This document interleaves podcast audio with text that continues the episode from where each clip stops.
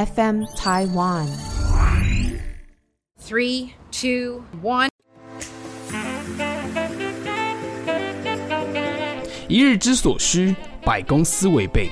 我们生活的必须，都是由各行各业堆积起来的。叶问，问出行业上的灾问，希望你会喜欢。欢迎收听本集叶问，今天要跟大家聊聊笔电这件事情，所以我们邀请到了华哥电脑创办人华哥。嗨，大家好，我叫华哥。哎、欸，真的，华哥是一个我我的一个好朋友。那首先呢，我先介绍一下华哥电脑。华哥电脑是相当有名的笔电客制化专家，它有别于其他卖电脑的平台。那个华哥电脑，它可以直接在线上做客制化的规格服务，例如像 CPU 处理器啊，或者是硬碟、记忆体，都可以分开来做不同的客制化。那今天就是来聊聊华哥的创业故事啦。哎、欸，华哥，你为什么要把自己的名字？就是称到你们品牌 logo 这样子，靠！我没有被问过这个问题，创业八年没有被问过，为什么？通常不会有人问啊。而且而且，当一开始创业的时候，称自己哎、欸，大家大家叫华哥，我喜华哥，为什么？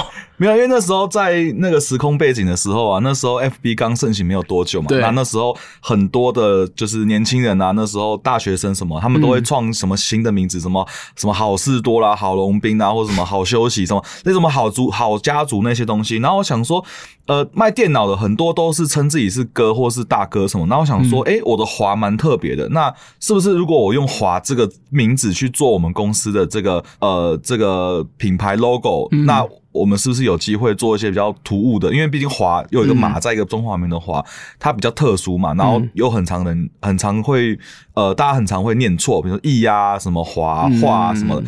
那我觉得这个是可能是一个未来的一个品牌特色，那又很好辨别是自己啊。对啊，所以我想说就叫华哥电脑。对啊，对啊。但是说真的，当哥真的好累，你知道吗？不好。华哥他其实在二零一四年。他就创业了，就是做华哥电脑这个品牌，但是他其实二零一五年才从大学毕业。你这创业的历程是怎么样开始的？我这创业历程，我跟你讲哈，真的是我觉得算是蛮运气好的，就是搭上一个就是 FB 这些流量的红利啦。那呃，为什么会在一四年那时候创业呢？其实那时候我大二的时候有去一家笔电公司实习，那那家笔电的公司它是台湾比较新的一个品牌，那它是台湾的本岛品牌啦，然后它创业的也是很辛苦。那那时候我去做实习嘛，也是从最基层的组装笔电的这个实习生刚开始做，那后来因为遇到资讯展啊、电脑展这些，那我们那时候的公司他都有去展览。对，那因为其实小公司他可能那时候人数可能 maybe 八个人、六个人这样子，所以我当然而然就是会被派去前线去做销售这样。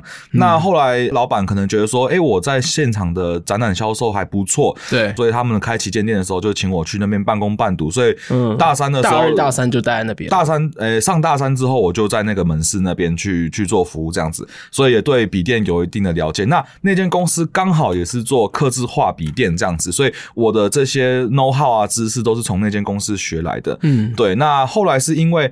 我们是工读生嘛，那时候半工半读工读生，嗯、我们只有领时薪。那老板也很慷慨，给我一百五，那时候底薪只有一百一百零五还一百零二，他给我一百五。对，但是因为我们在现场卖出去的任何一台笔电，我们都没有业绩的抽成，也没有任何的奖金。因为你们是工读生，对，就是因为我们是工读生，所以什么都没有。那所以你就生气自己出来创业？呃。一点点啊，但是其实也不是，是后来老板跟我讲说，哎、欸，你同学应该大学生很多人用笔电，那不如你去卖你的同学笔电，我可以给你同学 discount，我可以给你折扣，哦、然后我又拥有额外的这个 bonus, 这个回馈或是奖金，嗯、对，然后我想说，哎、欸，不错，所以，哎、欸，老板很聪明，哎，就是要这样让你有这个赚钱的欲望。对，那因为我其实从小都蛮爱赚钱的，所以那时候我觉得，哎，不错，那我就开了一个 FB 的社团。那那时候粉丝专业还没有那么流行，所以都是用社团。对，那我就社团就是设定关键字，然后开始嘞，除了我把我朋友拉进来以外，所以那个社团就叫华哥电脑。没有，那时候叫。呃，某某品牌社团、小社团，对小社团。嗯，然后那时候就是会，还是那时候只是称自己小华而已，还没有华哥。那时候什么都不是，什么都没有，就是某某品牌的一个，就是一个一个社团的主理人这样子啊。然后后来就是越来越多的路人甲。哦，就是网络的有自己跑进来，因为设定关键字嘛，他们在 FB 搜寻这个品牌的时候，就会看到我们的社团，他就跑进来问。那当然，我可能就是会给一些优惠，比如说 maybe 五百块、一千块啊，八一千两百块等等之类。那他们就会选择跟我去做购买。那当然。这样子的情况之下，哎、欸，我的业绩就开始慢慢的有。有一些有有人来跟我们订这样子，哦、对对对，所以就是在当时去做攻读这件事情，然后看到了这一片的一个商机。对，就是看到哎、欸，为什么在网络上会有人来跟我买笔电？我也不是什么大人物，我也不是什么名人，我只是一个大学生，开了一个社团，帮公司卖电脑、嗯、卖笔电这样子。然后发现哎、欸，网络这一块好像可以做，嗯，所以之后呢，就是那时候我可能一个月刚开始做，可能一个月只有两三台的业绩，但是因为毛利不错，其实对那个时候大学生来讲，我可能卖两三台，一台当时可以赚多少钱？那台大学生当初那时候可能一台可以赚六呃五六千这样子，哦，那很不错，对啊，还不错，因为都是高单价嘛，客制化其实都是很贵，可能他电脑都是四五万块，那我们可能我的奖金可能就是呃五千六千这样子，那三台可能就是快两万，那再加上我本来工读生的薪水时薪加起来，我可能一个月那时候就有四四万多块五万块的收入，这样很厉害，对。因为我其实也蛮蛮蛮爱工作的，所以一百五一天可能八个小时、十个小时，一天就一千多。那一个月可能上二十几天班，那其实就快三万嘛。三万再加两万，大概就是五万块，五万块这样。很厉害，在当时大学生大三、大四的状况，对，是什么利基点去创了华哥电脑这个品牌？因为我就是透过这个社团，这个小小的社团，我发现，哎，网络的这个呃世界好像蛮蛮大的，而且就是蓝海。嗯，那我想说，哎，是不是可以透过网络做一些生意，或是赚一点钱？刚刚其实说到华哥当哥真的很累，你知道，在二零一四年的时候，他是自己组装一台一台电脑，全部都出自他的手，因为他是组装这个组装师。二零一四年，你有想过跟二零一五年，就是在大四跟毕业的时候，你一年大概组装几台电脑？诶、欸，其实那时候我没有全部都透过我自己手啊，那大部分都是接订单之后公司帮我们直接出。那有些可能是比较特殊的案子，或是特殊的客户，我会亲自帮他去做呃加加装啊，或是说帮他去做组装这个这个事情。对，那其实那时候其实刚开始毕业的时候，订单开始进来的时候，大概一个月大概有三十台左右的哇的的 sell 的的销售这样子。以大学新鲜人就有这样子的业绩，你说一台大概。可以赚个差不多五六千块。那时候大学毕业那那个时候，大概平均是三三千呐，一台大概三千块。哦，对，所以大概就有十万块的收入这样子。那那时候就是也是刚毕业，刚开，其实第一个第一个月毕业就有这样子的业绩，然后后面就是开始慢慢的变多这样子。哎，那你有记得自己一五年、一六年、一七年的时候，在每一每一年的营业的呃台数大概是多少吗？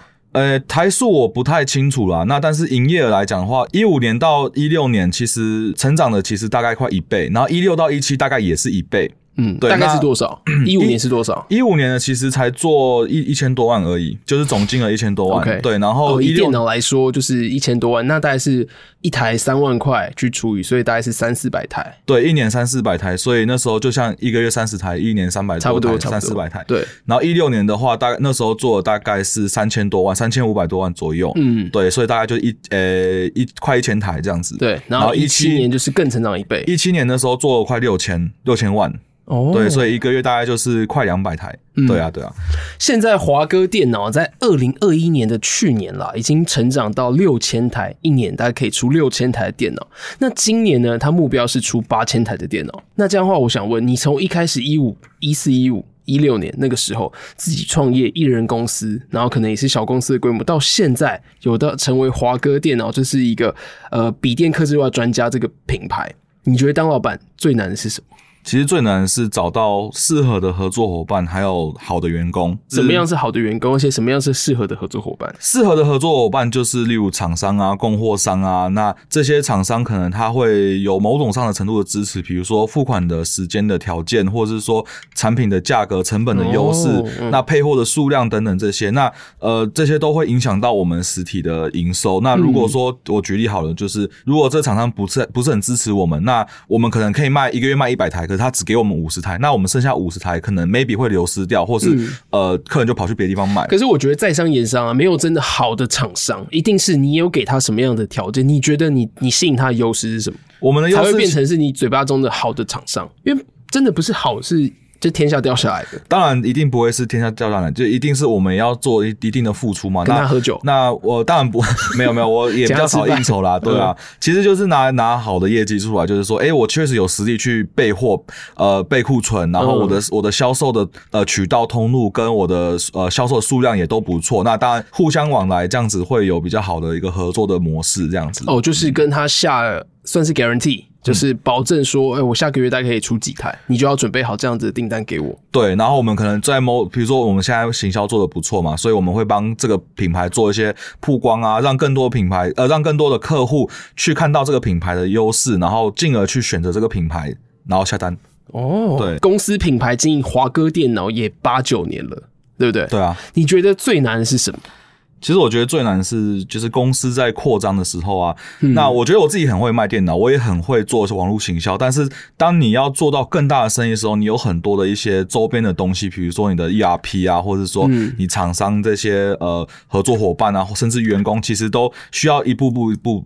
一步步一步步做到位这样子，所以其实像我们的行销策略啊，整体的呃销售策略等等这些，都会需要做很大的幅度的这个交叉的讨论这样子。你刚刚有讲到说你很会做这个网络行销的部分，你这样印象当中，你觉得自己做成最成功的行销模式是什么？呃，不要讲行销模式好了，我觉得我讲一个案例哈，就是在今年这个时候，那呃，相信大家都知道我们这边有十七万粉丝嘛，然后、嗯、呃，最近 P S 对，就是一开始你说你做社团，但是你成立公司之后，你就开始经营粉丝专业这件事情，对对对，然后现在经营到十七万的粉丝了，对。对，然后今年就是刚好，我觉得是其实一个好的行销人其实是是需要做到搭配到时事的这个议题，嗯，那 P S 五今年跟去年甚至前年其实刚推出来的时候，因为很抢，然后呃原厂它供货又不足，产能又不足，遇上疫情，嗯，根本没办法出货，所以所以华哥电脑也卖 P S 五哦，其实我有卖，对，那为什么会卖呢？就是因为我看到台湾市场所有的代理商、所有的店家、所有的盘商，他因为呃 P S 五供根本供不应求，所以他把这个价格拉到非常非常高，我称黄牛。嗯、那一台 P S 五原价一万六，它可以卖到两万五空机。哇塞！那那我觉得这个是一个非常。呃，当然市场供应需求，那有，些人愿意不等，对，他就直接买。对，那这些可能就是自己啊，可能钱赚的够 OK，没问题。那我就是看到，因为太多太多的这些用户想要买 PS 五的人，他一直想要等到呃原价。那我觉得现在原价是一万五千九，一万五千九百八。对，那因为因为涨价太。太夸张，然后黄牛太扯，然后加上货根本进不来，所以你就算有钱也不一定买得到。嗯、那我就意识到，哎、欸，其实今年就是二零二零年，就是二零二二年下半年，其实看起来供货都开始正常。然后我其实，在我们品牌上来讲，我是一个比较希望粉丝认同我们品牌价值，所以我同我从来不去搞黄牛价这种东西。所以我们在五月的时候，其实做一档活动，就是原价二十台 PS Two、PS 五，嗯，我们做抢购。结果嘞，我们就遇到哇，太多人抢，光是抢购的那一秒，我们网站记录是破万人同时在线要抢那二十台，破万人，瞬间破万。哇塞！导致网站宕机，好，然后我们就当然是重办这样子。然后 anyway，我觉得，但是有二十个人抢到吗？有有抢到。那为什么会做这个活动？是因为我想让我们的粉丝或是未来我们的潜在客户知道，说华哥电脑它不是一个会去跟人家一起黄牛去拉高价钱的一个店家，所以我们是走信誉、商誉哦专业度，所以我做这个活动。然后嘞，后面我在一系列操作，我们甚至被。没有抢到 PS 五的客户、嗯、哦，他们自己会写成是被攻击，然后找了一堆国外 IP 去攻击我们网站，导致我们网站变慢这件事 情，真的假的？很夸张，真的，因为没有抢到，因为没有抢到，对，然后反正中间也发生，解决。后来就是我们的工程师有去一直在写新的防火墙，把它挡掉。那后来他们自己可能也没空，就是后来就不了了之这样子。嗯、我们就升级我们的这个安全、安全、网络安全的这个配备、欸。原来还有这一招哦！对对对，其实那个时候我们会不会太太火？那可能因为这这个活动其实搞得蛮大，其实全那时候 PS 五圈应该都知道这件事情，嗯，然后也知道我们在卖原价。后来发现就是其实供呃需要的人太需要 PS 五的人太多，尤其是原价。那我们经过这些操作，发现其实呃很多粉丝都很支持我们做这样的事情。然后面对那时候的骂声，我们都还挺得过来。后来我们呢，就是无意间无预警的时候，呃无预警的在某一天的凌晨四点钟打开 PS 五的原价预购，结果呢，我们开了。呃，差不多三十几个小时的卖场，嗯、总共呢有两千多台的订单，PS 五订单，直接订单。然后我是没有预告，我也没有下广告，我也没有告知，我就是开巧巧在你们的官网上面打开这个选择，然后让客人去哦付一千块定金去订购，然后就一天半，我们是开到隔天晚上十二点，所以大概就是呃是快四十个小时的时间，嗯、然后我们就直接关掉，然后有二两千多台订单。哇塞！所以粉丝疯传的威力很强诶，一次可以影响到两千个人下单，那至少可能抓一倍好了，有四千个人知道这个资讯，而且呃这个是有付钱的数量，对，对有付定金的数，有付定金的数量，对啊。那后面就是哎、嗯欸、发现哎、欸，其实我们从来没有卖过卖过任何游戏的东西，嗯、甚至。Switch 啊，或者是说 Xbox 那种，从通通都没有，我们就是靠这档活动前面这二十台，然后我们后续操作事件哦等等的因素，然后让很多想买 PS 五的人来看到我们华科电脑。那当然他有笔电需求，他欢迎他购买。那后来我们开预购，他就是直接做下单。那我相信其实呃很多店家应该也是看到我们这个也是傻，因为毕竟我们从来没有卖过。游戏的这东西，对啊，这么多人来下单，其实这就是品牌的建立。你花八年的时间，从一开始的客制化笔电专家，然后可能做呃呃帮别人去找他的 CPU 啊、他的 SSD 啊、他记忆体这些就的组装，到现在你卖笔电也卖得动，而且还抢抢抢抢到一个大抢购的状态。对啊，对啊，所以就是让让消费者相信我们，因为毕竟我们没有实体嘛，我们是电网络的电商。的品牌，所以我们让消费者对我们有信任度，对我们的商誉、我们的专业度被大家验证的时候，我们卖什么，客人都会很愿意相信我们。嗯、哼对对。哎、欸，那今年除了这一档 PS Five 之外，你还有其他做什么行销活动吗？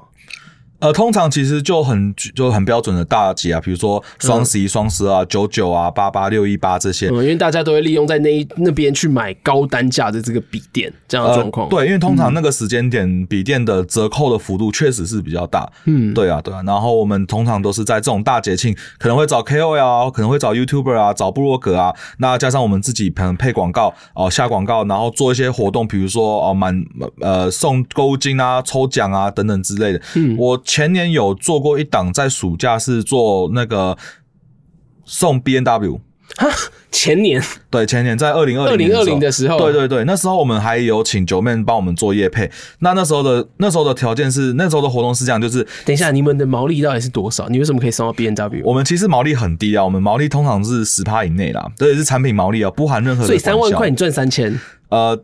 产品单纯大概三千块，那扣掉运费，扣扣掉金金流费，扣掉员工薪水，扣掉广告费，其实真的剩不多啦。对啊，哦，对，哇，那这样你可以送到 B N W，这这也是也是为了冲这个行销的包案。对，这也是一个想要做的噱头。那基本上那时候我们是有几台，你做这样的行销 campaign？呃，那时候我们应该卖了大概有那个时段大概卖两千多台，但是我们目标是当初是说满五千台我们就抽这个 B N W。对，对对对，那但是后来没达标。对啊，但那时候就没有送了。对，因为那时候我们其实只有卖卖卖一个品牌，呃、我们其实是在二零二一年才开始卖这么多品牌。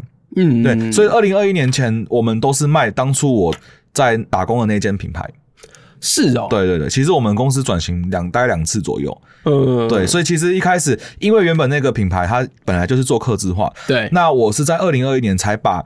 这些品牌，其他品牌，比如说华硕啊、宏基啊、MSI、技嘉等这些 HP 什么的，嗯、我把它做上，我把它我把它上架，然后我们再做这些品牌的客制化。所以我是把原本这个我们之前这七六七年的销售经验跟客制化经验，再把它运用到现在这些其他品牌上面，这样子。哦，就是做一个大总和的一个一个操作的客制化。对，而且全部都是让客人可以在线上直接做。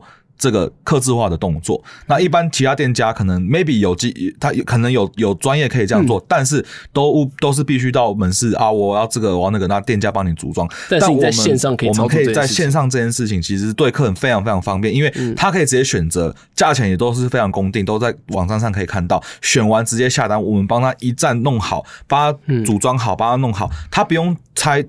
自己的电脑，它没有拆装的风险，你们会帮他拆装给组合好。然后它没有保护的问题，嗯，我们会帮他处理。对，然后方便，他也不用出门，他也不用去做功课，或是跟店家讨价还价，多少钱该多少钱。这个商业模式真的很聪明诶，因为各家品牌一定是为自己打算，然后华哥电脑就是在站站在消费者跟这些各家品牌的中间，去为大家可以克制化跟选好自己的一个一个喜欢的组装的电脑。因为想必啊，这个笔电的规格基本上都相同。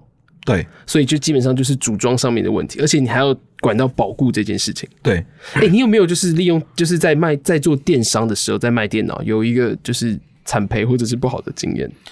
其实做电商最怕的是什么？就是当你花了这么这么多行销的费用，然后打水漂，没有回收，完全没回收，有没有一个例子？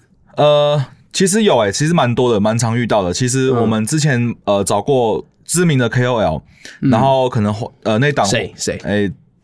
哎、欸，真的能讲吗？不能讲吧？讲讲一下吧。我我我等下私下跟你讲。没有没有没有，蛮蛮知名的，蛮知名的 KOL。对，然后 YouTuber 吗？哎、欸，算 YouTuber。对，嗯、然后然后我们那档大概给他了二三十万左右的费用，然后他们帮我们做影片，帮我们做曝光。那后来是没有什么太大的这个流量进来，所以导致销售基本上没有起来、嗯。这个其实是最多老板去，就是中小型企业的老板最常遇到的事情。可是这也无法保证呢、啊。这个行销的这个这一面跟 KOL，它的流量带单，它也是有成绩跟你讲的、啊。对啊，确实没有评估这件事情？我们通常在评估 KOL 的时候，我们就会认定说，哎、欸，会看他的主要客群会是什么样的人，他会不会需要购买我们的笔电、嗯，他会不会需要购买我们的周边产品之类的。嗯、那我们评估完之后，可能哎、欸，我们就看他的流量。哦，看他本身，他对于就他的 TA 是怎么样子？对，他的他本身 KOL 对笔电或是三 C 产品的专业度，他有没有办法让消费者幸福来跟我们华哥这样做下单这样子？嗯嗯，哎、欸，那那这样听起来有没有觉得好像下行销就是要找哪一位 KOL 呃做曝光啊？好像有一点就是赌的成分哈。有一点点赌的成分，有一点赌的成分吧、啊啊。但其实还是会透过专业的一些呃网站或是分析的一些东西去去看它到底是不是。但是因为其实网络世界很多真真假假嘛，所以其实我们也是要靠经验去判断这件事情、嗯。对。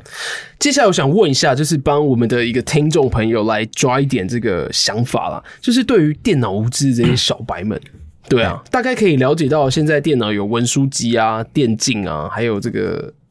呃，就做做创作、剪辑，对对对，讲到剪辑啊、嗯，或者是做修图的、啊、这这个部分，要找到一台好的电脑，应该要考虑哪一些事情？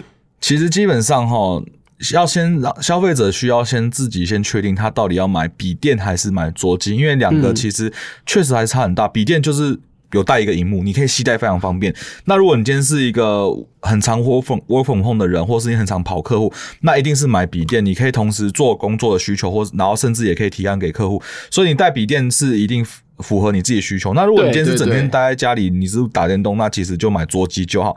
那基本上来讲，文书，那这样代表是不是你的电竞的笔电就卖的不好？其实我们主轴都是做中高阶，所以都是电竞或创作比较多。那我哦是那好，那你刚刚抓抓到，就是你在打电竞的时候，通常在家里打嘛？对对啊，那你为什么还要组装笔电？他们需求有什么？其实有时候他可能是啊出差，可能他本来就有游戏的这个玩游戏的需求，那他可能常出差，那他不可能说到一个地方去找网咖，所以他一定是带来带去。还有时候可能坐捷运打个 CS 啊什么的也 OK 嘛，对啊。做捷运打 CS 也 OK 啊，厉害的可以这样子做啊，对啊，所以就是，嗯，就代表说你可能在等，你可以随便找个咖啡厅坐下来玩个游戏也 okay, 啊、所以你说现在就是要先了解到消费者需求，对，自己的需求是什么，对，然后嘞，然后呢，其实。以笔电来讲的话，就是要先挑好你要的荧幕跟重量哦。对，因为荧幕大小客制化，哎、欸，这些基本上是不太能克制化，因为它本来就是一个雏形出来的东西。对对对对。但是它因为它你的款式，那你们最常你说不能克制化，你们最常的荧幕可以供大家怎么样的选择？以电竞跟创作的话，其实基本上都是十五寸到十七寸居多。哦。因为你想想看嘛，寸数来寸数，对对对。你十三寸的话，你要打游戏，其实很荧幕很小，你会看不到。对对对对。对啊，所以其实创作也是一样，你要剪辑，你要去剪四 K 荧幕，那你那个一个十一寸十二寸的电脑根本看不到东西，所以通常都会挑十五六寸、十五寸、十七寸。那有特别给电竞跟创作的画质吗？诶、欸，通常文呃游戏是这样子，游戏通常都是 Full HD，但是它的那个荧幕的更新率是非常高，可能两百四十赫兹啊，或者三百六十赫兹。游戏电竞会以这个为主。那创作的话，因为毕竟它可能是要剪辑影片，或者是说做一些绘图创作，那它这东西就是荧幕它的解析度会非常高，比如说四 K OLED 的荧幕，但它的更新率就可能是六十基本。这样子，嗯、对，所以它的它其实是用荧幕去区分，但因为其他的 CPU 跟这些都可以在华哥电脑的网站上面去做选取到。对，这些都在我们网站，所以要先了解到自己的需求，对，了解自己需求是最重要，嗯、然后自己的预算，嗯，对，那再去挑你的品牌啊，你比较喜欢什么品牌，那从那个品牌里面去挑呃相对的款式。那如果消费者不懂，可以来我们这边，对啊，品牌它大家消费者会怎么去分别它？品牌其实这个东西就是看客人心中。他比较喜欢哪个品牌。比如说，呃，客人比较喜欢去 Seven，客人比较喜欢去莱尔富，这个东西是他其实东西都大同小异，东西都一样，是对。但是就是去不同的地方买，那不同的品牌有不同品牌的效果。可能比如说华硕的电竞，它可能比较炫炮，哎，可能有些人他出去外面很常带出去外面，他太炫炮会引人注目，他可能想要低调，哦，他就不会买华硕。华硕为什么炫炮？因为它 ROG，ROG 是一个非常厉害的电竞的一个这个品牌哦，对，所以它的外观其实做的非常炫炮，各种灯啊，各种边边角角设计啊，其实就是很帅。OK，对啊，是啊。所以商务机的话就不适合那些东西，商务机就不会适合，商务机就很简简单单。对，嗯嗯嗯嗯的华哥，其实我之前呢、啊，对不对？就是呃，买电脑其实完全不会去管它的一个内容物是什么，因为我觉得那个水太深了，就很常会买到好像。规格特别强，但是自己又用不到的地方，所以可能我就会选择就是苹果，对，因为他就直接最直接哦，就是告诉你是文书机、商务机这个部分，对吧？你有没有就是听过相对应的一个故事？就是哎、就是找你聊了之后才发现说，哦，原来这个水这么深。其实通常客户来找我们，他们可能之前有一些比较不好的购买性经验，大多数都是被坑，被坑价钱，可能当盘子这样子。嗯、那基本上就是因为资讯差的问题。那虽然笔电这种东西可能资讯都蛮发达，其实都很透明公开，嗯、但是可能店家黑心店家他可能会让他去做一些不适合客人的升级，然后多花点钱，或是买一些服务这样子。哦、对，嗯、那其实如果说不想被坑的话，我有一些几个建议啦，大家可以听听看。就是第一，你要先确定好你想要的东西。如果你完全不懂，可以稍微做一点点功课，至少说你要知道说你要买什么样的东西，什么样的笔电，对，好，那你要做什么用途，这个非常非常重要。那再来就是，呃，当你挑好呃你想要买的类型的时候呢，你就可以在网络上查，甚至你去店家走走看。那有很多原厂的品牌，他们都会有一些旗舰店，可能这些旗舰店它都有带呃很多的展示机，你去看一下外观，看一下摸摸看看，哦、敲敲打打一下，哎、嗯欸，你觉得喜欢那。再回家去做网络上的功课，比如说我去我去 PC 用比价，去陌陌比价，我们去问店家。那你当你比完之后呢，这些资讯都非常公开，那你再去做你正确的选择，其实就 OK。嗯，对。所以首先先挑一下自己的这个这个需求啊，然后还有外观长得好不好看，我想要什么颜色，白色、黑色、银色。对这些，然后可能就稍微挑好之后，然后你可以再了解到我到底需求需要是什么样的内容。所以你那边是可以有喜欢某一个品牌的外观，但是里面呢是按照就是我自己不同的需求去升级的部分。对，如果他们可能不懂的话，大家不懂可以其实就是找像我们这样专业的店家哦，做直接做咨询，我们都有呃专业的客服人员去做呃回复。那你可以提高提供说你想要买的产品类型预预算这样子，我们可以帮你找适合的，然后跟你推荐说你该买什么样的升级、什么样的客制化的这个部分这样子。那你们公司卖最多这种电脑是呃？我们卖最好的笔电都是创作或是电竞为主，因为我们其实就像我刚刚前面讲，我们是希望给客人专业，所以会需要专业的产品的时候，他们就会来找专业的店家这样子。对哦，嗯、所以创作跟电竞是你们最大众的客群。对，那为什么你要做客制化电脑这件事情？其实各大品牌。各大通路，比如说 PC Home 啊、Momo 啊、新亚这些大型的网通啊，或者是实体门市的连锁店面啊，什么原差屋啊那些，他们贩售的都是原厂的标规。那原厂标规确实可以符合部分的人，但是像专业型的电竞玩家或是专业型的创作者，其实他们对硬体的需求其实是非常重视的。所以我发现，哎、嗯，欸、这也是你们最大的客群。我们个电脑最大的客群，我们最大的客群。然后我发现，没有任何一个人会让消费者直接在线上做。客制化的选择、选购，那我想说，那我来做这件事情，因为我们本身就是网络上的商店这样子，哦、所以我就直接让这件事情做精而更精这件事，对，让客人直接可以不用出门，直接选择他需要的规格。嗯，对啊。举例来说，好，客人可能需要更大硬碟，比如说有人剪四 K 的影片啊，片那它的容量需要需求非常大，对。但是原厂标规出来的可能全部都是统一，他没有办法去做任何调整，那就由我们这种店家直接帮客人去做。那当然，你也可以说哦，客人买回家自己去装，但是问题是装你会拆坏，拆坏壳你也不会，大部分人不一定会装，不一定会拆，这件事情也是需要稍微专业点的人士去做。那你拆坏你要自己负责，那你保固可能原厂不会理你。那透过我们这边，透过华哥电脑选购，我们帮你直接处理好，你收到电脑的时候就是完整的一台，你可以直接使用，你不用再自己来，你也不用去担心保固的问题，也不用担心拆坏呃破坏它的风险这样子。对，所以我们才把这件事情做线上化。对，嗯，那这样的话，你在创立公司是一四年的时候，到现在八年的期间，公司历程有什么样的改变吗？其实我们中间其实也算是有转型。蛮多次的，那为什么一开始不就是锁定这些电竞跟创作需求的消费者？怎么叫转型？其实也不完全这样。我在一四年的时候，是因为哦，一四年是卖给大学生文书机、商务机。一四年是那时候，因为是哎、欸、发现网络市场这件事情，然后我就卖当初那个公司的产品，所以我没有卖任何其他品牌，我没有卖华硕，没有卖红红星、微星、Gigabyte 都没有卖。嗯、然后我们一路从二零一四年。帮那个品牌卖到大概卖到二零二零年到二零二一年初，然后我们才想说，哎、欸，其实对公司来讲，我们要扩大，不能只卖单一一个品牌。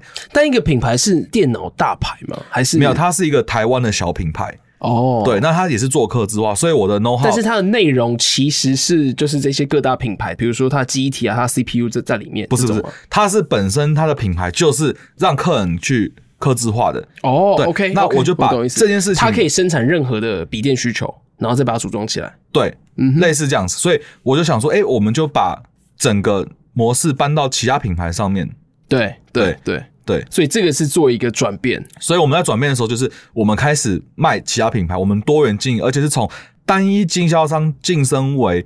通路经销通路这样子，所以我可以贩售很多品牌，我可以卖所有的品牌，所有的款式这样。然后我们也后来也增加更多产品线，比如说电竞耳机啊、电竞周边啊、电竞椅子啊，然后呃呃桌机啊、荧幕啊等等这些。那我们后来就是多元经营，就是往通路方去经营，这样就很很像 PC Home 啊，类似这样子。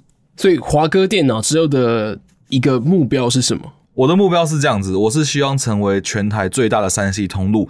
只要想到买三 C 就找华哥，找我们笔电啊、电竞荧幕啦、哇桌机什么都可以。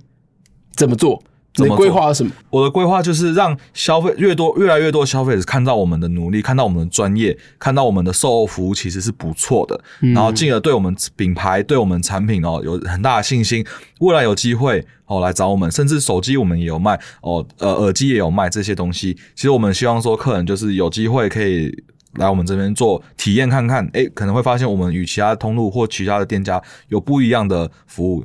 那来到节目的最后啦，华哥有没有想跟自己的粉丝还有自己的消费者说一些什么事情？啊，首先呢，就是也感谢大家这么多年来的支持。我也看到很多消费者哈一而再，就是一直在回购啊，推荐朋友来买。嗯、那我华哥电脑这边呢，基本上我们会更努力去把我们自己的专业再提升，我们的售后服务再提升，我们的产品的呃这些资讯量我们在做提升，然后有更好的服务、更好的售价、更好的活动、更好的售后服务这样子。那也希望说未来可以继续支持我们这样，很好。好，感谢今天叶问的听众的收听，然后也感谢就是华哥今天来上我们叶问的节目，还有收听到的各位，就是希望这一集的内容对你有所帮助，然后还有最后谢谢华哥电脑的粉丝哦，谢谢，谢谢。